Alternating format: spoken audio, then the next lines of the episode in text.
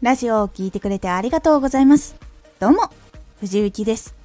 毎日16時、19時、22時に声優だった経験を活かして、初心者でも発信上級者になれる情報を発信しています。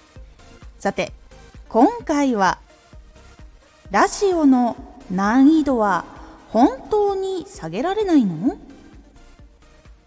ラジオの難易度は自分の能力や相手が求めていること相手に楽しんでもらうコツをつかめるかどうかで難易度が変わってきます。ラジオの難易度は本当に下げられないの？一番難易度を高くするのはラジオを作る能力が上げられない時とか相手の気持ちを理解できないこと届ける相手が見えないことが難易度を上げる原因になっていることが多いんです。ラジオの難易度は主に2つの能力が関係しています。1つはラジオを作る時の能力。2つ目はラジオを届ける時の能力。この2つが大きく影響します。ラジオを作る時の能力何があるかというとラジオの内容を作る時に届ける人をしっかりイメージできるかそしてその人が聞きたい内容はどんなことなのかでは自分が発信する内容とか自分が持っている能力でどんなことを入れ込むことが相手の聞きたいことに沿うことができるのかなどを組み立てられる能力っていうのが必要になってきます。これはどのジャンルでも自分が届けられることと相手が求めているものっていうのをマッチさせることができる人。そしてそのマッチさせていい空間っていうのを作ることができるチャンネルがやっぱり人気になることが多いです。これはもう本当に楽しい系のラジオでも情報系のラジオでもやっぱり多いです。そしてラジオを届ける時の能力とは？これは実際にラジオの収録も終わってもう投稿する直前のことが結構多いです。タイトルの付け方とか画像とか概要欄タグチャンネルのプロフィールなどなど初めての人が見る部分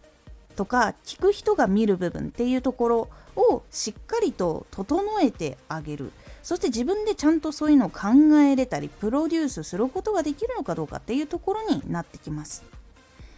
ここっていうのは結構勉強することで能力伸ばすことができる部分でもあるので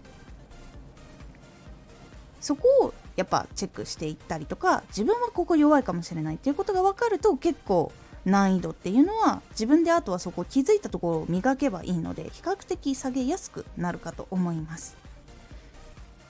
どうしても届ける時に必要なそのタイトルとか画像とかそういうところはやっぱり聞く人が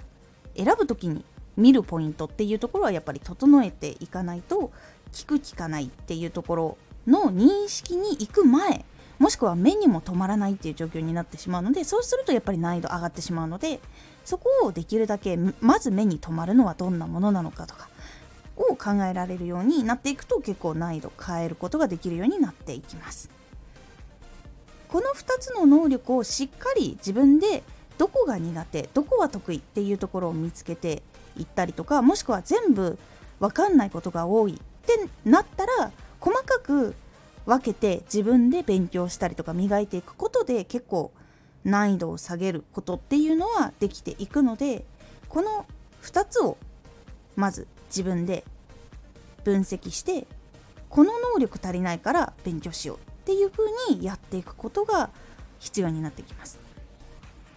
で能力が上がっていくとやっぱ聞いてくれる人でもラジオこれ良かったっていう風に満足してもらえるものっていうのもやっぱり出来上がっていくのでリピートも高くなってきますのでそうするとどんどんリピートしてくれる人も増えやすくなっていくので是非ともこの2つの能力を磨いていくようにしてみてください。今回のおすすめラジオ。声優みたく原稿読みをうまくしたいあなたへ。原稿を使って収録している人で原稿を読みながら収録をしている人。その人が原稿を読むのが苦手。もしくは喋っているように聞かせたいとかいうことがある方はいくつか方法をご紹介したのでそちら聞いてみてください。このラジオでは毎日16時19時22時に声優だった経験を生かして初心者でも発信上級者になれる情報を発信していますのでフォローしてお待ちください。毎週2回火曜日と土曜日に藤雪から本気で発信するあなたに送るマッチョなプレミアムラジオを公開しています。有益な内容をしっかり発信するあなただからこそ収益化してほしい。そして多くの人に聞き続けられてほしい。毎週2回火曜日と土曜日ぜひお聴きください。Twitter もやってます。ツイッターでは活動している中で気がついたことや役に立ったことをお伝えしています。ぜひこちらもチェックしてみてね。コメントやれたいつもありがとうございます。では、また